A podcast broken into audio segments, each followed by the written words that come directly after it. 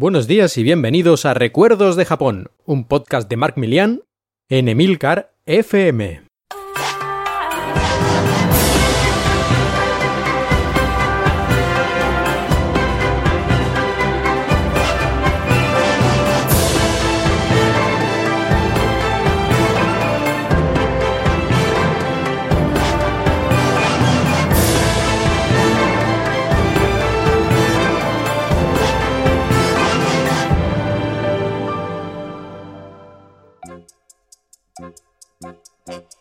Las cosas se comienzan a mover. Reuniones, presentaciones, excursiones, pero sobre todo conocer gente.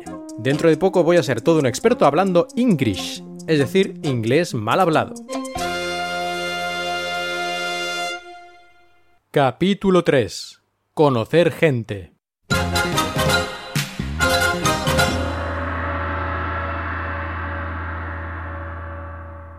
De estar por casa. Domingo 2 de abril.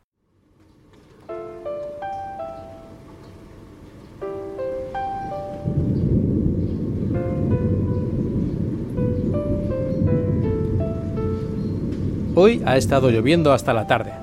Entonces, después de ducharme y poner por primera vez la lavadora, en Japón quiero decir, he estado por casa leyendo un poco el libro de Mejores su japonés y un poco lo que tengo que hacer para el proyecto. Gracias al mal tiempo me he podido recuperar de la excursión de ayer, porque si no seguro que a Pavel se le ocurre alguna otra cosa. Ni siquiera tengo agujetas, pero las rodillas casi que las escucho cada vez que ando. Para comer me tomo mi primer bote de fideos instantáneos japoneses, de la marca Nissin, que es la original. Estos instant noodles son fideos deshidratados, que llevan incluso gambas, carne o tortilla dentro del propio bote. Hay que poner agua caliente, esperas 3 minutos y a comer. El gusto es aceptable y son una buena opción cuando tienes prisa o pocas ganas de cocinar. Además, no son muy caros, de 100 a 250 yenes, menos de la mitad de lo que cuesta en un restaurante, aunque obviamente no es lo mismo. Son extremadamente populares entre los estudiantes, por el precio y porque calentar agua sabe todo el mundo, sobre todo en Japón, que en todos los lugares hay máquinas para hervir agua. Allá a las 6 de la tarde voy a tirar la bolsa de basura y de paso a comprar algunas cosas. Por cierto, el supermercado Value está abierto 7 días de la semana de 10 de la mañana a 9 de la noche y el Convini 24 horas al día, 7 días a la semana.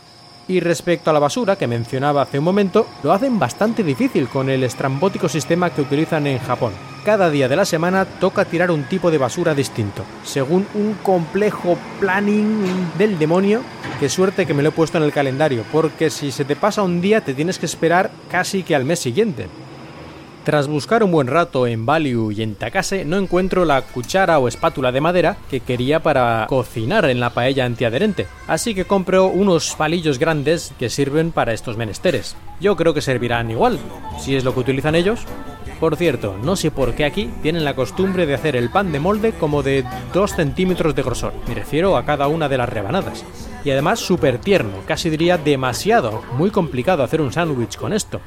Lo bueno de que sea tan grueso es que puedo ensartarlo con un cuchillo y tostar el pan encima del fuego eléctrico que tengo en mi habitación. Como sorpresa del día, al salir del valio encuentro una conexión wifi a internet abierta, es decir, de un particular pero sin contraseña, justo delante de la cabina de teléfono que he utilizado una vez para llamar a casa vía España Directo.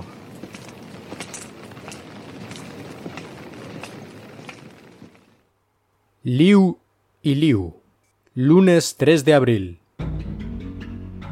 Hoy por la mañana ya me toca ir a trabajar al Watalab, es decir, el laboratorio del profesor Watanabe. Lo llaman así, pero en realidad es simplemente una habitación, una oficina donde hay mesas, sillas y los estudiantes que están en el grupo de Watanabe hacen allí sus tareas o hacen el tonto, que es lo que hacen la mayor parte del tiempo. En la puerta del Kusume me encuentro con Shane, y aprovecho para darle el turrón de Alicante que había traído desde España para dar a quien fuera el gestor de la residencia de estudiantes. Por la tarde me va a decir que le ha gustado mucho y a su mujer también. En fin, cojo mi cacabici y voy pedaleando hacia el Keyuti. Cuando llego al laboratorio solo está Hirosan. Se ve que la mayoría todavía están de vacaciones, aunque poco a poco aparece alguien más. Por fin puedo conectar a internet y mirar un poco el correo, el tiempo de los próximos días y todo ese tipo de cosas. Después de comer, estoy un rato en el laboratorio hasta las 5 menos cuarto y entonces voy al IRC, al Centro de Relaciones Internacionales, para preguntar unas cosas sobre los papeles que tengo que enviar a mi universidad en España. De paso, les doy el turrón de Alicante, otro que tengo para ellos.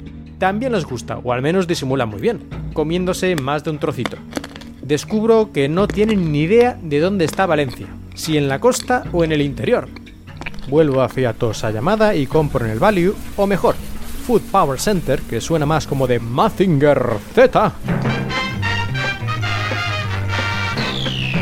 Y me encuentro con Hamada-san, que está ayudando a hacer la primera compra a dos chinos que acaban de llegar. Aprovecho para preguntarle qué podría utilizar para limpiar el suelo de mi habitación. En España utilizaríamos una fregona, pero es que aquí no he visto nada parecido. La respuesta es bastante vaga. Me enseña una especie de mopas y tal, pero no parece que sea muy útil le explico lo que es una fregona. Y me dice que le parece una buena idea, pero que aquí de eso no hay. Me quedo sin palabras. Al volver a la residencia, me encuentro de nuevo con Hamada-san y los dos estudiantes chinos, que están subiendo sus maletas. Las del chico, porque la chica irá a la residencia de chicas. Katajirio. Les ayudo a subir los trastos y hablo con ellos. La chica se llama Fénix, supongo que es su nombre occidentalizado o traducido. Y el chico Ryu, o alguna cosa parecida. Aunque me dice que lo puedo llamar James. Fénix, James, Shane. ¿Pero qué pasa en Japón? ¿Es que ninguno se llamará Yamamoto? Nota, más tarde he descubierto que los dos se llaman Liu. Liu Fong, Fong que significaría Fénix, y Liu Peichien, por cierto, Liu es el apellido, y según un cálculo rápido que he hecho después de conocer a algunos otros Gakusei, el 50% de los chinos se llaman Liu.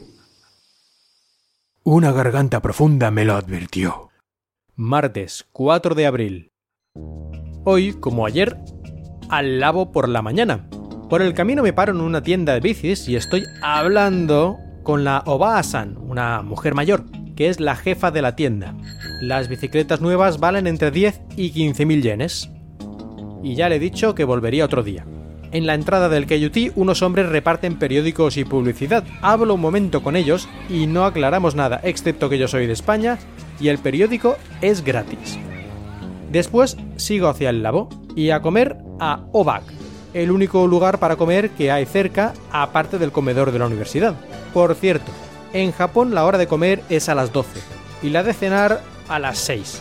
Hoy somos tres en el laboratorio y como en la planta baja de OVAC no hay sitio, vamos al piso de arriba, donde hay mesas para comer, algunas de estilo tradicional e incluso una librería llena de manga cómic japonés para leer antes, durante o después de comer.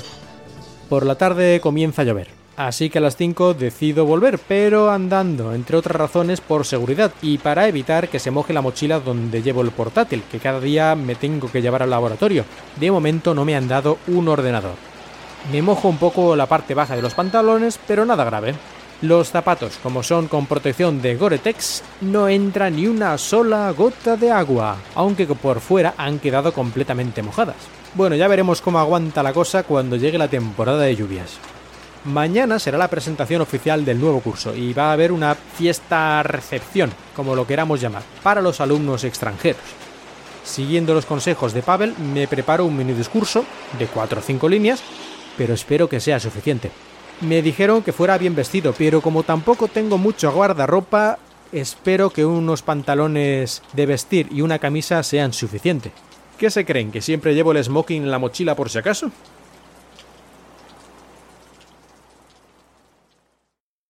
Inicio del curso. Esta basura es mía. Miércoles 5 de abril. El día comienza de forma, digamos que sorprendente. Estoy a punto de irme hacia el laboratorio, y voy con un poco de retraso, aunque realmente no hay ningún horario oficial y cada uno va cuando quiere o cuando le va bien para hacer lo que le interese en cada momento. Aunque esto parece muy interesante en la práctica, significa que mucha gente está más horas dentro de la habitación que si hubiera un horario establecido, por lo menos a mí me da esa impresión. De momento llaman a la puerta. Es Kyoka-san del IRC. Me dice que de ir con ella y otros estudiantes extranjeros para ver la ceremonia de inicio de curso. Así que subimos todos a una furgoneta y vamos al KUT. Después de hacernos unas cuantas fotos, nos meten en el auditorio, donde un centenar de estudiantes japoneses, todos trajeados, están sentados. Comienza la ceremonia. Bla, bla, bla, bla, bla. Todos se levantan y reverencia. Bla, bla, bla, bla, bla. A levantarse y reverencia. Y así unas 200 veces. Después un vídeo musical con el himno de la universidad. Somos peces voladores, se llama. Y en cuanto acaba, nadie aplaude. Ya que al parecer no es costumbre japonesa, digo yo. En fin, ha sido una típica ceremonia. Aburrida. A continuación nos llevan a una ceremonia del té simplificada y a pesar de que nos han advertido que el ocha, té japonés, es muy amargo, yo lo encuentro bastante mejor que el café. Después vamos a una zona donde hoy dan comida gratis. Allí probamos una especialidad de la zona, el katsuo tataki. Esto es sashimi, es decir, pescado crudo, pero primero lo tuestan por la parte externa con un fuego que hacen mediante unas hierbas concretas. No está mal, aunque tampoco tiene un gusto especialmente llamativo. Seguramente es cuestión de acostumbrarse, como con la cerveza. También comemos un bol de udon, onigiris, bolas de arroz envueltas en una alga, y de postre mochi, una bola hecha de harina de arroz gelatinoso y normalmente con algún tipo de relleno dulce dentro. Bastante bueno, tal vez porque está recién hecho. Están preparando el mochi allí mismo, machacando el arroz glutinoso cocido con un mazo gigante. Después de comer, hay cuatro horas libres hasta la fiesta de bienvenida. Voy al laboratorio y después miro el correo y sobre todo repaso mi discurso para la presentación. ¡Qué nervios! A las 5, yo y Hiro-san, al que siempre intento decirle algo gracioso y se lo toma seriamente, intenta darme una respuesta coherente. Por ejemplo, él me explica que todos los edificios del Keyuti están conectados entre ellos por pasadizos internos, para cuando hay lluvias. Yo le digo que supongo que se podrán juntar para formar un super robot. Y Hiro-san se pone a pensar y dice: No, no, no, no, no, no, no, no roboto. Pero en serio, qué buen chico es Hiro-san para aguantarme tanta tontería vamos hacia la fiesta que está cerca de la cafetería.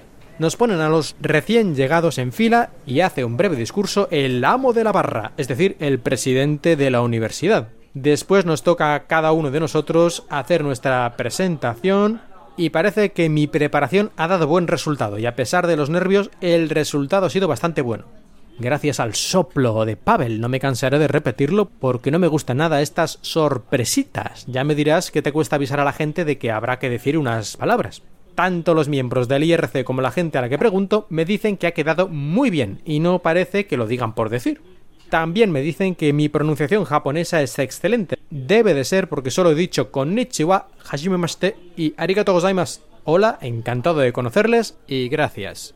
Después de esta pequeña tortura, llega la hora del refrigerio y hablar con los profesores, como el profesor Lawrence Hunter, jefe del departamento de inglés, y con el cual seguramente aprenderé inglés junto con los otros alumnos extranjeros. Una reunión muy agradable y por lo visto una de las pocas oportunidades que tendremos de estar juntos todos los alumnos extranjeros. Antes de irme quedo con Pavel para reunirme con él en 10 minutos para que me enseñe la habitación de la basura, es una especie de almacén donde la gente deja sus trastos viejos, como televisiones, pero que en muchos casos funcionan perfectamente. Así que vamos para allí y rebuscando encontramos dos teles de 14 pulgadas que funcionan sin ningún problema. Una Sony y una LG. Cogemos las dos, las ponemos en la cestita de la bicicleta, milagro que no se rompa, y de camino al Kusume. Pavel se queda con una y yo con la otra. Solo nos falta el cable de antena, que ya lo compraremos. Antes de despedirnos, quedamos en hacer otra excursión en bici si el tiempo acompaña.